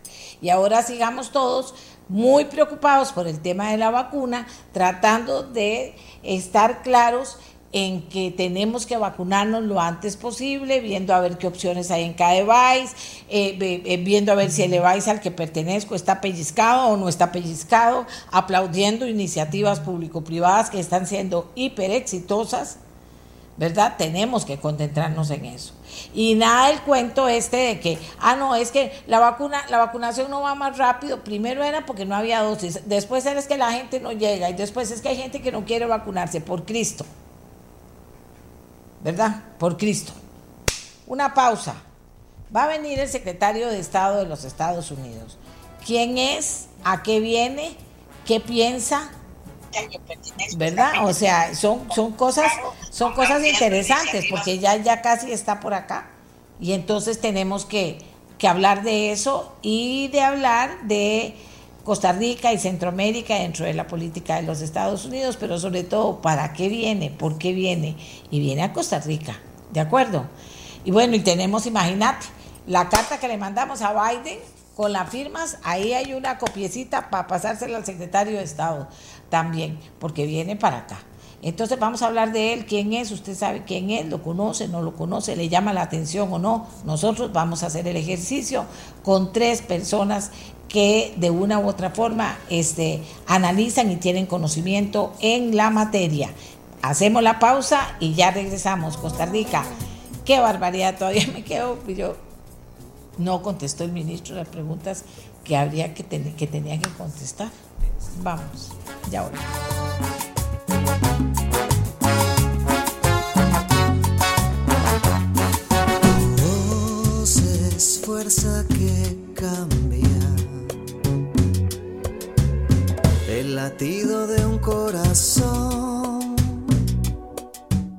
Qué montón de cosas que hay que hacer, pero el tema de la vacunación, hay gente que dice, pero es que solo la vacunación, el tema de la vacunación es muy importante, porque si aquí no logramos que la economía camine, no logramos que haya eh, eh, movimiento y que podamos salir todos juntos a tomar este país en nuestras manos y sacarlo adelante, generar empleo, generar reactivación, etcétera, esto no va a caminar.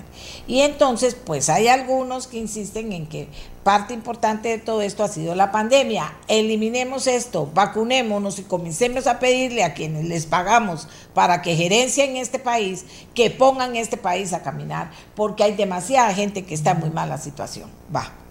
Entonces, por eso es que lo quiero decir, por eso seguiremos hablando de la vacunación. Resulta que el secretario de Estado de los Estados Unidos no es cualquier secretario, no es cualquier ministro, es el jefe del Departamento de Estado encargado de las relaciones internacionales.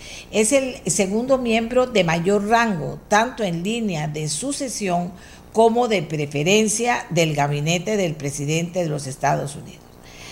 Eh, el nuevo principal diplomático de los Estados Unidos regresa al Departamento de Estado de Estados Unidos con la oportunidad de continuar tradiciones profesionales y familiares. Fue confirmado por el Senado de los Estados Unidos y va a dirigir el Departamento de Estado donde prestó servicio ya durante las administraciones de Clinton y Obama Así que yo invité a don Carlos Cascante, profesor de Historia de las Relaciones Internacionales de la Universidad Nacional y, del Análisis de Política Internacional y Geopolítica de la Universidad de Costa Rica, a doña Fanny Ramírez, que como ya lo hemos presentado es analista y estratega, consultora en comunicación política, social e institucional, a don Alejandro Barahona Kruger, que él es politólogo, pero además relacionista externo conoce la política internacional, la estudia, la analiza, es profesor también en estas materias y nos ha ayudado regularmente cuando tocamos estos temas. ¿Para qué los invitamos? Para que nos presenten al secretario de Estado de Estados Unidos que viene para acá y también para que podamos tejer algo interesante eh, en el sentido de a qué viene, por qué viene y estas políticas, estas reuniones se aprovechan o ya están montadas con un guion y no puede salir nada nuevo de ahí, por decirlo de alguna manera. Eh, comenzamos con usted, don Carlos Cascante. Muy buenos días. Muy buenos días. ¿Me escuchan bien? Sí, le escucho, yo le escucho perfecto. Gracias. Perfecto. Eh, vamos a ver, eh, toda visita oficial que hace un secretario de Estado de los Estados Unidos tiene una preparación de muchos meses. Eh, solo en casos extraordinarios, por situaciones especiales, como lo que pasó con Medio Oriente hace un par de semanas, esa planificación no se da con tanta, con tanta vehemencia. Eh, hay que entender también que es una visita que está enmarcada dentro de un proceso de visitas de funcionarios de los Estados Unidos a Centroamérica. En pocos días, la vicepresidenta de los Estados Unidos, Kamala Harris, visitará eh, Guatemala. Entonces, hay que entender que hay una estrategia coordinada de los Estados Unidos a Centroamérica. Eh, y la gran pregunta es, ¿por qué Costa Rica? ¿Por qué la visita del secretario de Estado a Costa Rica y no a otro país de Centroamérica? Evidentemente esto tiene un contenido simbólico. La administración estadounidense ha sido crítica del gobierno hondureño. El, hermano del presidente de Honduras tiene un conflicto en, algún, en el Tribunal del Sur de Nueva York. Eh, por otra parte, ha sido muy crítica esta administración del gobierno de Nayib Bukele y por supuesto tiene sus resquemores muy amplios con el gobierno de Nicaragua. Así que eh, yo quiero aterrizar esto en que no nos ven como sujetos especiales, pero es el único lugar potable donde se podía dar una visita del secretario de Estado, porque a cualquier otro lugar de Centroamérica hubiera sido contradecirse de sus críticas a, la política interna de sus países. Em, y el otro punto que a mí me parece importante marcar es que la visita tiene un contenido fundamentalmente regional y algunas partes bilaterales, pero el contenido de la visita es fundamentalmente de índole regional. Muchas gracias, don Carlos Cascante. Fanny Ramírez, ¿usted cómo lo ve? Muy buenos días, eh, Amelia y todas las personas que nos escuchan y nos ven por las redes sociales.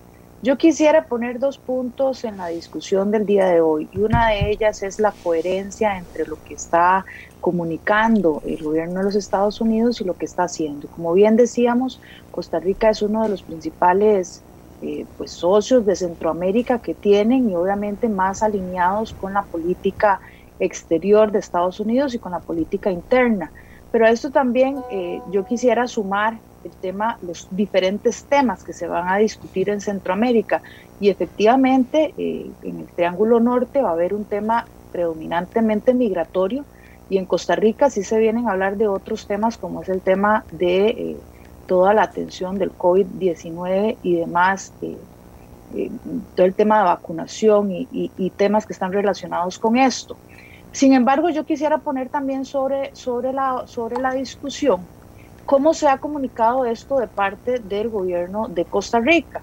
Y yo creo que esto aquí eh, no, no deja de dejarnos ese sabor de que quieren ganar protagonismo como que es algo que han estado impulsando desde el gobierno cuando es meramente receptivo de una, de una gira que como bien hablaba Carlos anteriormente, pues tiene ya tiempo de estarse planificando.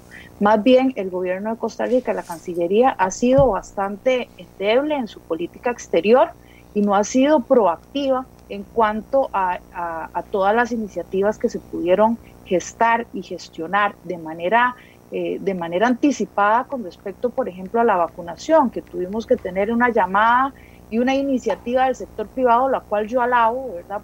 Cuando no hay capacidad en el gobierno, por supuesto que tienen que haber otros actores que asuman ese liderazgo y por supuesto que yo alabo que eh, haya habido esa carta eh, de iniciativa hacia la Embajada de Estados Unidos y eso nos pone en un papel predominante en cuanto a, en cuanto a eh, esa posible negociación que se pueda hacer con Estados Unidos y que por supuesto puede traer un tema muy importante en cuanto a la reactivación de algunos sectores productivos en el, el país. Pero entonces con esto quiero decir que lo que se está comunicando eh, desde, desde el gobierno no necesariamente es eh, la realidad que estamos viviendo, que no ha habido un proceso proactivo de parte de Cancillería y mucho menos de parte del gobierno en cuanto a esta visita, mucho menos eh, empezar a posicionar una agenda muy agresiva que podríamos tener en como destino turístico que somos y como eh, uno de los principales socios centroamericanos que, somos. Vamos a ver, don Alejandro, qué reflexión inicial se le eh, puede compartir usted con las personas que nos escuchan y nos ven. Bueno, muy buenos días, eh, doña Amelia, por la invitación, muy agradecido. Por supuesto, un saludo a Fanny Ramírez y a Carlos Cascante por supuesto, a la audiencia. Bueno, en primer lugar hay que decir que en este momento Costa Rica ejerce la presidencia protemporada del SICA, el Sistema de Integración Centroamericano, que es el espacio eh, en que los países de la región, sumado también República Dominicana, se suman a un esfuerzo de integración. Y esta presidencia rota eh, cada seis meses, le corresponde en este momento a Costa Rica ejercerlo. Y por tradición, Las reuniones entonces del SICA se realizan, entonces las cumbres se realizan en el país donde, al cual responde la presidencia en ese momento. Entonces hay un tema coyuntural en el cual evidentemente viniendo eh, Anthony Blinken o no, esa reunión se realizaría y ya más o menos el país está terminando ese proceso después de haber buscado un acercamiento principalmente con la Unión Europea. Es un primer punto. El segundo punto es que la región centroamericana eh, como región está bastante atrasada en lo que a vacunación se refiere y hay esfuerzos importantes por acercarse a China y tener acceso a la vacuna china, toda vez que sabemos están acaparadas las opciones avaladas por las agencias internacionales, sea Moderna, Johnson Johnson y hasta Seneca. Entonces, eh, los países en vías de desarrollo saben bien que uno de los aspectos más importantes para superar la actual crisis y lograr recuperar la economía es avanzar en el proceso de vacunación. Y ya que los países han concentrado eh, los países desarrollados han concentrado la vacuna, entonces no le queda a los países en vías de desarrollo más que, digamos, diría tres opciones. Una es COVAX, que es un, espacio de cooperación eh, para la vacunación. El segundo es efectivamente China y Rusia, eh, cuyas vacunas, digamos, están más dirigidas a los países en vías de desarrollo. ¿Esto por qué lo digo? Porque entonces China ha tomado una participación coyuntural más importante en los últimos meses que no gusta a Washington y que eh, a la par de esto coincide con la, con la promesa de campaña eh, de, Biden de poder eh, hacer algo con el tema migratorio. Ya van cinco meses de esta administración y simplemente esta es la primera visita oficial del secretario de Estado a la región centroamericana.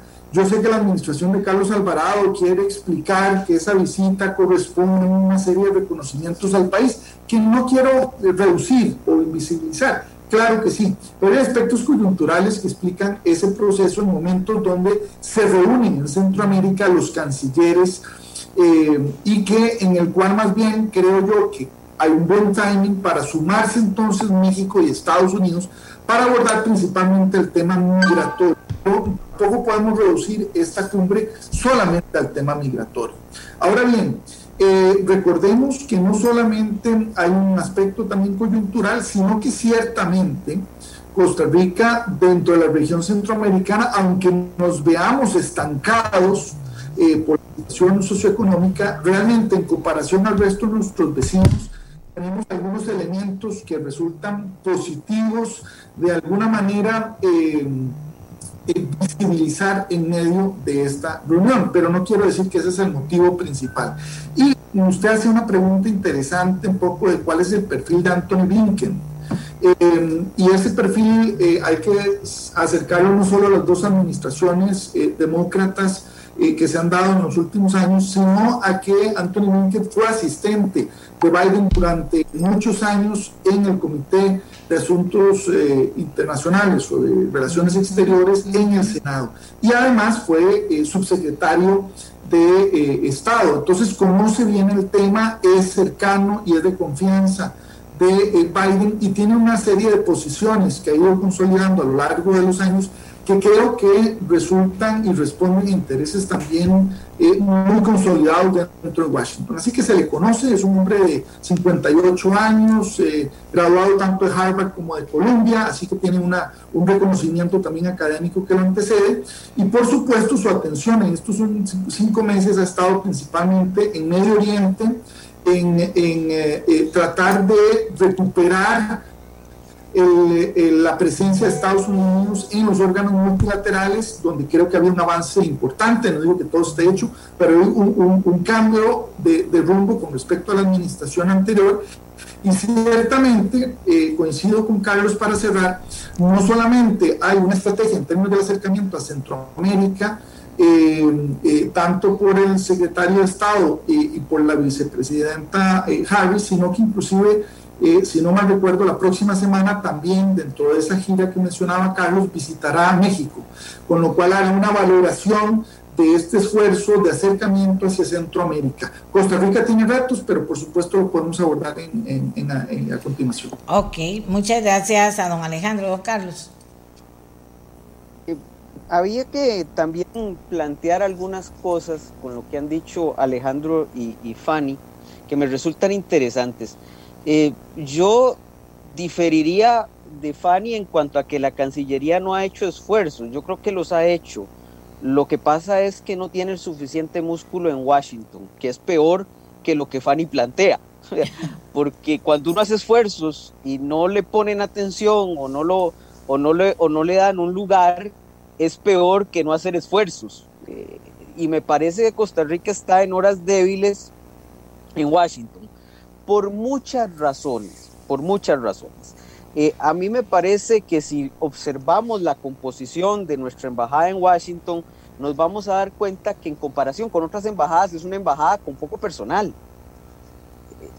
Y eso debilita la capacidad de búsqueda de apoyos, de, de lo que se llama en diplomacia penetración, que es la capacidad de acercarse a figuras que toman decisiones. Eso me parece a mí un elemento eh, fundamental para comprender nuestra relación con Washington que creo que no, le, que no se le ha dado la importancia que tiene tener una buena relación con Washington, sea quien sea el gobierno. Em, el segundo elemento que me parece relevante es que eh, la administración Biden inicialmente, esto es una, autopista de salida, eh, planteó el problema hacia Centroamérica, especialmente en el Triángulo Norte. Es decir, la administración no tenía muy claro qué hacer con el resto de Centroamérica. En el Triángulo Norte sí tiene claro que tiene 4, mil millones de dólares de cooperación a lo largo de la administración Biden para evitar el proceso migratorio que se está dando eh, tiene claro que tiene una situación compleja en términos de que no le gusta el gobierno de El Salvador, pero no puede dejar sin asistencia el gobierno de El Salvador porque le abriría las puertas a China. Tiene claro el problema de Nicaragua, pero no sabemos cuán dispuesta está a meterse en la solución del problema de Nicaragua. Entonces es eh, una, una relación interesante en términos de que está en construcción, ¿verdad? Mm, Costa Rica podría, podría sacar réditos, pero para ello tiene que establecer una agenda, tiene que establecer una salida. Yo creo, y puede ser que me equivoque, que el asunto de la colaboración con vacunas va, porque para los Estados Unidos, un país que está manejando un stock de prácticamente 300 millones de vacunas y que tiene acceso a todas las vacunas de producción, eh, a toda la producción de vacunas de los Estados Unidos, ya se abrió Pfizer a, exportar desde Estados Unidos, eh, comprometerse a dar 10 millones de vacunas para Centroamérica, pues es una cuestión eh, relativamente pequeña comparado con el tamaño y la capacidad que tienen los Estados Unidos. A mí me parece que ellos están pensando eh, fundamentalmente en tema migratorio y algo que a mí me preocupa mucho en Costa Rica y que, y que en muchos programas he escuchado, eh, en, su programa Doña Amelia, la preocupación por el narcotráfico. Así es. Es decir, a mí me parece que con Costa Rica el tema bilateral más importante que tienen los Estados Unidos es el narcotráfico que hemos visto que ha tomado zonas del país. Así es. La legitimación de capitales que han venido señalando reiteradamente en los informes del Departamento de Estado que el país hace esfuerzos pero que no son los suficientes. Lenguaje diplomático para decir queremos que hagan más. claro. Me encanta su claridad y, y su aterrizaje. Fanny. Bueno, vean, para, para, desde mi punto y desde mi, mi, punto de análisis, en realidad cuando el esfuerzo no se ve y no fructifica, no existe, tan sencillo como eso. Eh, yo realmente soy muy crítica porque también he visto cómo se han movido temas en Centroamérica, por, eh, por ejemplo, eh, recientemente participé hace dos semanas en unas mesas de diálogo sobre cambio climático en Guatemala, donde una persona, eh, la señora Rita Michan, embajadora de cambio climático en ese país, se ha convertido en un referente no solamente para la región centroamericana, sino un punto focal para eh, las relaciones eh, bilaterales con Francia, con Europa y con Estados Unidos, al punto que es la, la persona que dirige o que acompaña todas las conversaciones sobre cambio climático dirigidas por John Kerry. Eh, de manera que esto no es un asunto de cuántas personas están, sino de la eficiencia del trabajo que están haciendo y del impacto que, que tiene su trabajo y el impacto que tiene esta agenda en, en, Washington, ¿verdad? Yo no quisiera que cayéramos en la falacia de que se necesita más gente para ser eficientes. Yo creo que la excelencia no necesita, eh, cuando se tiene una agenda clara, cuando se tiene una ruta clara, pues la gente es mucho más productiva y mucho más eficiente en lo que se quiere. Y efectivamente el tema que vienen a discutir en este país, o por lo menos de los principales que menciona el secretario de los Estados Unidos, es precisamente el tema de la vacunación, un tema que no fue impulsado por la Cancillería ni por el gobierno de Costa Rica, Así lo sabemos muy bien. Fue un tema impulsado por la, por la agenda del sector privado ante la preocupación de la falta de reactivación del tema eh, económico en el país. Entonces, ahí vemos una clara deficiencia de la Cancillería con respecto a lo que usted mismo menciona, don Carlos, con respecto a esa facilidad que tendría Estados Unidos de, brindarles, de brindarnos un millón y medio de vacunas para poder eh, generar un impacto en este proceso de vacunación. Entonces yo, yo insisto, las cosas, las palabras son muy fáciles de, de decir y el papel aguanta lo que le escriban pero en realidad los hechos son los que arrastran y los que determinan. Realmente cuánto un país y cuánto la política exterior tiene claro cuál es el poder y cuál es eh, el fuelle que tiene para poder generar un impacto eh, en, esta relación que tiene con Estados Unidos. Y de manera que yo definitivamente siento que ha quedado muy eh, en números rojos la Cancillería y por supuesto el gobierno de Costa Rica en cuanto a esa relación con Estados Unidos y en cuanto a esa posibilidad de negociar eh, eventualmente un proceso que le vendría, vendría, a beneficiar no solamente al sector productivo, sino también evidentemente a las relaciones. Lo vemos también con el tema ambiental, cómo se quedó Costa Rica siendo uno de los países este, emblemáticos en el tema ambiental, se ha quedado fuera de, reuniones fundamentales precisamente en esta administración de John Biden, ¿verdad? Desarrollo un poquitico más eso, de, eh, para que nada más por la memoria, porque aquí se olvidan de las cosas, eh, eh, que, nos hemos quedado afuera en, en reuniones muy importantes, ligado a lo que estamos hablando. Sí, claro, o sea, en, el tema ambiental, que Costa Rica es uno de los países más progresistas en cuanto a las negociaciones de cambio climático y demás, recordemos que hace, creo que fue un par de meses que se hizo una reunión sobre este tema y Costa Rica quedó fuera de la discusión, ni siquiera se le convocó, ¿verdad? No fue uno de los participantes en, esa, en ese diálogo que se tuvo eh, con, digamos, con eh, los países eh, líderes en la región, ¿verdad? Y, y, en este sentido Costa Rica brilló por su ausencia, ¿verdad? Entonces, por supuesto que en política, en política exterior, sabemos que las sillas vacías no existen, ¿verdad? Ante la falta de proactividad, pues otras, otros actores ocupan esos espacios, ¿verdad? Y, y, evidentemente para el caso de un país como el nuestro, que no podemos decir, hay que estar muy bien ubicados, nosotros no podemos decir que somos estratégicos para ellos, vamos a ver, tenemos una relación importante que hay que estar fortaleciendo y que hay que estar, digamos, de una u otra manera posicionando las ventajas que nosotros, como la democracia más antigua de Latinoamérica y toda esta parte discursiva, eh, sí eh, tenemos una posibilidad de tener eh, una preferencia en cuanto a las relaciones, pero no podemos dejar esos espacios vacíos y no podemos virar la mirada hacia, hacia otros enfoques que definitivamente no, no fructifican en las relaciones hacia las necesidades y hacia los desafíos que tenemos como sociedad. Excelente, don Alejandro. Bueno, yo quisiera eh, sumar un poco al, análisis eh, cuáles son, además del tema migratorio y el tema de la cooperación sanitaria, cuáles son esos otros temas que tradicionalmente son los que hemos tenido una relación no solo entre Estados Unidos y Costa Rica, sino yo diría como en Centroamérica.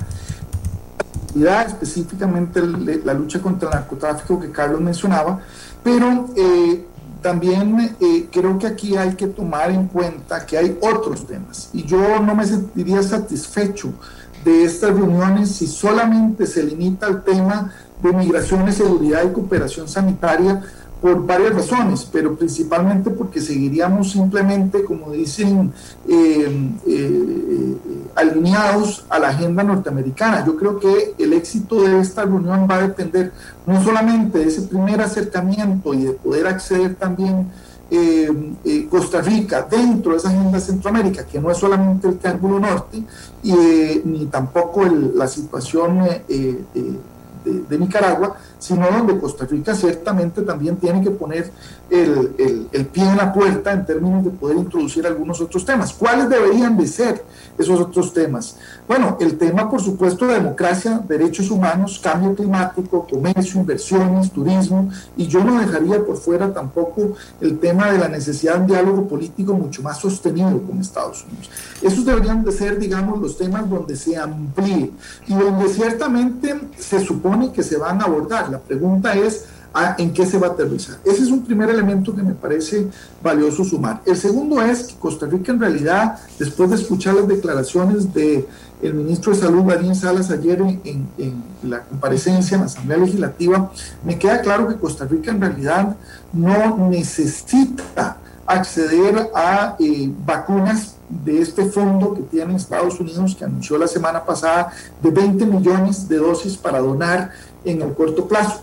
Eh, según las declaraciones de Daniel Salas, hacia finales de este año se garantizaría poder inmunizar al 100% de la población eh, que tenga 12 años o más, con lo cual me parece que no, eh, y, eso parte de los acuerdos comerciales con las casas farmacéuticas. No digo que podría aliviarse un poco la situación accediendo a algunas de las vacunas, pero no es un tema prioritario. Ahora bien, que quizás aquí además del tema de liderazgo en nuestra embajada en Washington hay que sumar la formación de nuestro embajador Que fue ministro de salud, es un médico. Y ese es el enfoque que tiene. Entonces lo digo porque me parece que no solamente implica el tamaño de la, representación, que ciertamente eh, Carlos apuntaba con un factor a considerar, sino también cuál es el enfoque, cuál es la capacidad eh, que puede tener el ministro, el embajador, pero no quiero sacar tampoco el rol que juega nuestro representante ante la OEA que hoy día ciertamente es una funcionaria, según tengo entendido, de carrera, que francamente no ha estado empapado de avances significativos, pero que para el Departamento de Estado es sumamente importante el papel también de la representación costarricense ante la OEA. Y ahí tengo mis dudas realmente de cuál ha sido el papel eh, jugado o la falta de comunicación quizás en torno a ese papel. Pero yo quiero sumar a, manera un poco también de ampliar el, el análisis ¿Cuál es la situación en el resto de Centroamérica? Porque ciertamente Blinken reunirse primero con el presidente, el canciller eh, y me imagino algunos otros funcionarios eh, del gobierno costarricense, pero yo no diría que esa es la principal motivación de esa visita. Creo que es la reunión con los cancilleres de Centroamérica. Y ahí me parece que es importante decir, no solamente eh, mencionar el caso de, de El Salvador, que no solamente está en un momento políticamente sensible al romper con un bipartidismo tradicional, sino también porque está concentrando todo el poder de los tres poderes de la República en el presidente. Y eso es un desvío, me parece peligroso en una región donde ya Honduras de por sí tiene serios cuestionamientos en términos de la, no solo de la gobernabilidad, sino ciertamente de, el, eh, de, la legitimidad para estar eh, o continuar en el cargo, pero también porque eh, al final de cuentas tenemos disputas de poder muy importantes en Honduras y ciertamente hay una agresión a ciertos líderes de oposición. Y esto también hay que sumarlo al caso guatemalteco, que vive una crisis de institucionalidad profunda, con casos de corrupción todavía más graves que los que hemos visto en Costa Rica en las últimas semanas, eh, que no digo que no sea para, para alarmarse, pero en el caso guatemalteco todavía el tema es, es, más grave. El tema nicaragüense, que ustedes ya bien lo conocen, un régimen autoritario que pretende nuevamente eh, prolongar eh, de manera espuria su continuidad en el poder, y Costa Rica que aunque eh, tengamos la impresión de que estamos estancados, ciertamente cuando lo comparamos con la gravedad de la crisis del resto de los países centroamericanos, nos damos cuenta que ciertamente Costa Rica podría ser una plataforma muy interesante para buscar efectivamente no solo un acercamiento, sino ese diálogo a nivel regional. Pero cierro también diciendo esto. Eh, Centroamérica y, Costa Rica como presidente del SICA eh, había estado trabajando en ese acercamiento con la Unión Europea producto del aislamiento que presentaba la administración norteamericana en la era de Trump. Y entonces, claro, eh, las dos alternativas que quedaban eran la Unión Europea y China. Creo que Estados Unidos está prestando la atención no solamente al tema chino que ya había mencionado, eh, eh, eh, que además sabemos tiene una chequera importante para inversiones de infraestructura a nivel global y en el cual Centroamérica podría estar muy interesado, sino también con la Unión Europea, donde veníamos trabajando realmente en procesos de fortalecimiento institucional y en el cual creo que Estados Unidos entra un poco a tratar de retomar algún liderazgo.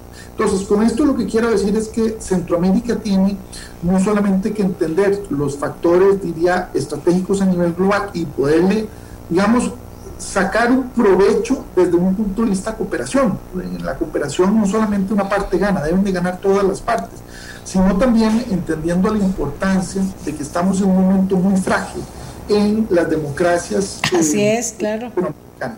Y si no nos percatamos y trabajamos y avanzamos en ese tema, situaciones como la que está viviendo Colombia eh, podría eh, ser muy similar a la que pudieran vivir otros países de Centroamérica.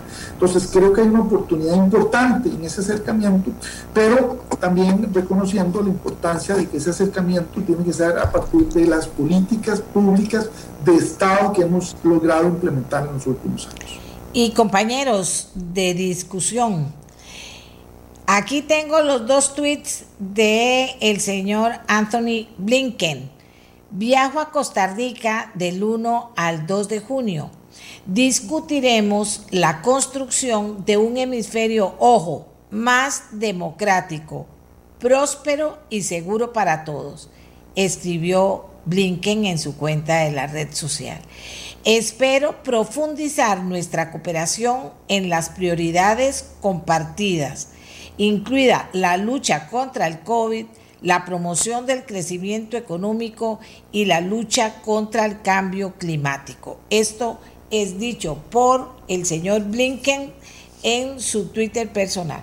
Pero me gusta porque ya oí la palabra democracia ahí y la oigo y, la reiteran ellos, inclusive en la misma información de Estados Unidos sobre el tema habla de los asuntos migratorios especialmente y de la sólida relación que existe entre Estados Unidos o Costa Rica, esto lo dice el canciller de Costa Rica, que somos intipinchi, como diría una amiga mía, pero resulta que no somos tan así tampoco, pero en fin, eh, estamos viendo ya dos apreciaciones de Blinken sobre su visita a Costa Rica.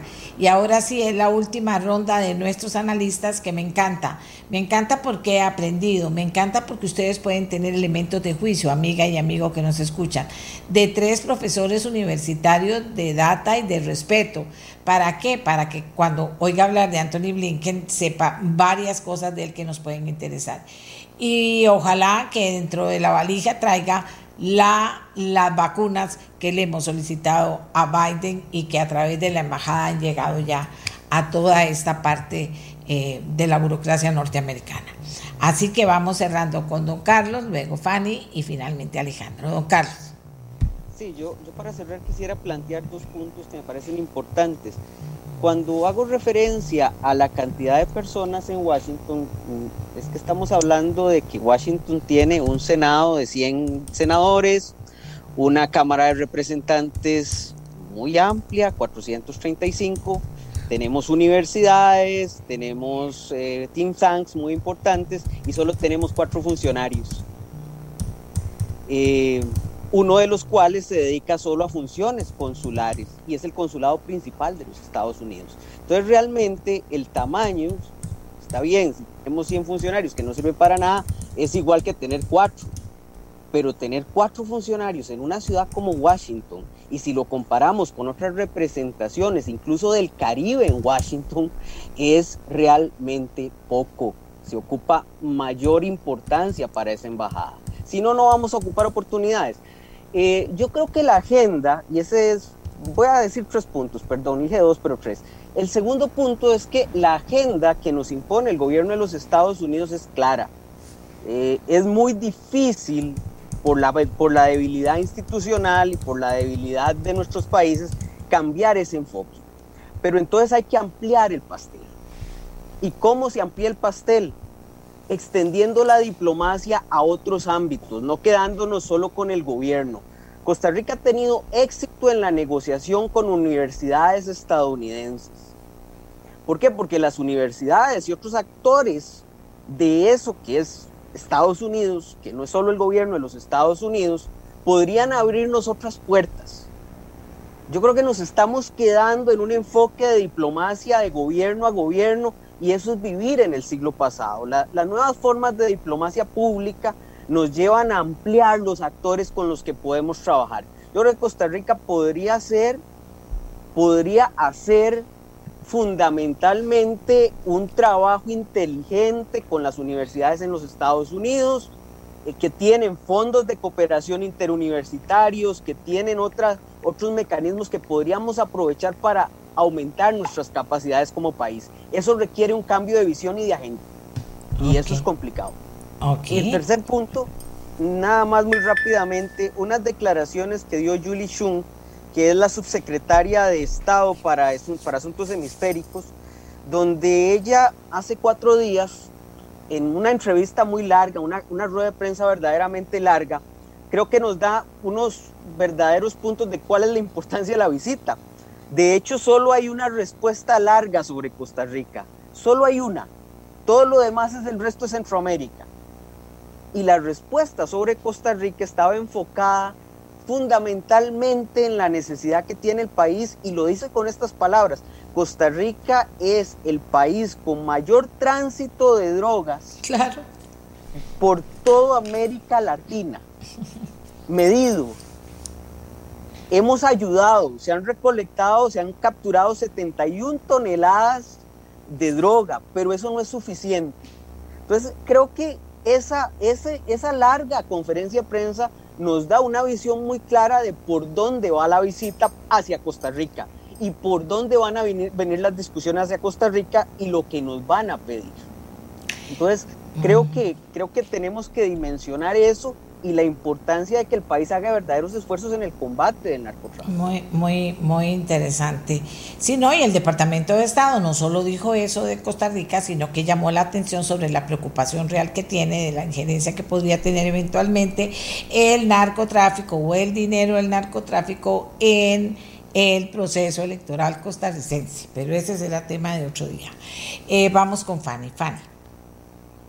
Yo quisiera cerrar con una reflexión. Ortega Gasset decía, refiriéndose a la juventud, que cuando la juventud no asume una participación activa, otros toman las decisiones por ellos y no necesariamente a su favor. Yo quisiera llevarlo al tema de la política exterior. Cuando nosotros no asumimos una posición eh, con una hoja de ruta clara, con una hoja beligerante sobre cuáles son nuestras prioridades y cómo eh, lograr eh, canalizar. no, vamos a ver. No puedo llamarte vos, llámame a mi Miguel. Yo te estoy llamando y me sale que no, que estás ocupado. Se le cayó la internet, están llamando a Fanny. Vamos con Alejandro si está en, orden y sin problema para, eh, porque ya se nos acabó el tiempo. Queda Fanny fuera, nos faltan tres minutos para empezar, eh, para terminar el programa, dos minutos. Así que Alejandro, si usted está dispuesto para hacer el cierre de dos minutos, le cedo le cedo la palabra. Gracias. Eh, estaba yo muy atento escuchando eh, ese cierre de Fanny. Bueno, eh, me parece que hay elementos muy importantes que no son simplemente coyunturales en términos no solo del narcotráfico que Carlos planteaba, sino la infiltración del crimen organizado en la institucionalidad y hay que hablar de los tres poderes de la República. Y por supuesto cuando uno ve la facilidad con la que han logrado penetrar no solamente eh, las instituciones, sino los partidos políticos. entiendo que comparto esa preocupación en torno a eh, el peligro que representa para nuestra democracia eh, el, el, crimen organizado. Pero también me parece que desde esa perspectiva Costa Rica tiene que avanzar, no solamente en términos de la cantidad de toneladas de droga, que se incautan, sino precisamente en cuidar y resguardar la institucionalidad pública. Y lo digo porque ciertamente el gobierno está más enfocado en recortes presupuestarios que, que valorar eh, eh, o cuidar precisamente la vulnerabilidad de las instituciones públicas. Me parece también el tema de turismo, inversión extranjera, a propósito de que muchas de las empresas norteamericanas siguen relocalizándose más cerca de Estados Unidos, no solamente en Estados Unidos, y donde eh, América Latina y especialmente Costa Rica puede tener unas ventajas eh, históricas y, y, geoestratégicas valiosas de, aprovechar. El tema, por supuesto, de la democracia, y yo creo que esto hay que compartirlo y creo que la prueba de Facebook van a ser las, las pseudoelecciones en eh, Nicaragua. Y creo que aquí eh, eh, no solamente Estados Unidos tiene un rol, no, no, lo tiene el hemisferio entero. Y creo que desde esa perspectiva es clave y es fundamental efectivamente ver desde no solamente la bilateral, bilateralidad, sino desde la multilateralidad que va a ser América Latina, no solamente con el caso de, Nicaragua, sino recordemos también ahí Venezuela, que sigue siendo un foco desde el cual se exporta la mayoría de la cocaína eh, de Centroamérica, México, hasta llegar a Estados Unidos, pero donde Estados Unidos también tiene que asumir su responsabilidad como principal consumidor. Yo creo que eh, aunque estemos ya eh, en el último año de la administración de Carlos Alvarado, es clave recuperar esa relación sin descuidar nuestra relación con la Unión Europea y con otros actores claves a nivel internacional, pero hay que ordenar la agenda. Y hay que ordenar la agenda porque no se le puede pedir a una embajada que haga lo que la misma Cancillería parecía tiene la capacidad de hacer. Entonces, desde esa perspectiva me parece que falta liderazgo, falta orientación y falta definición de la política exterior. Sé que el tiempo se me acaba, entonces no quiero, digamos... No, pero vamos a volver sobre el tema. Ha estado interesantísimo, interesantísimo los tres, de verdad, puntos de vista totalmente eh, convergentes, críticos y aportando cada uno cosas importantes. Amigas, si se nos acaba el tiempo, gracias a don Alejandro Barahona, a Fanny Ramírez, a Carlos Cascante por su aporte esta mañana. Hacemos la pausa, la pausa que nos lleva hasta mañana. Faltan nuestros anunciantes. Este programa fue una producción de Radio Monumental.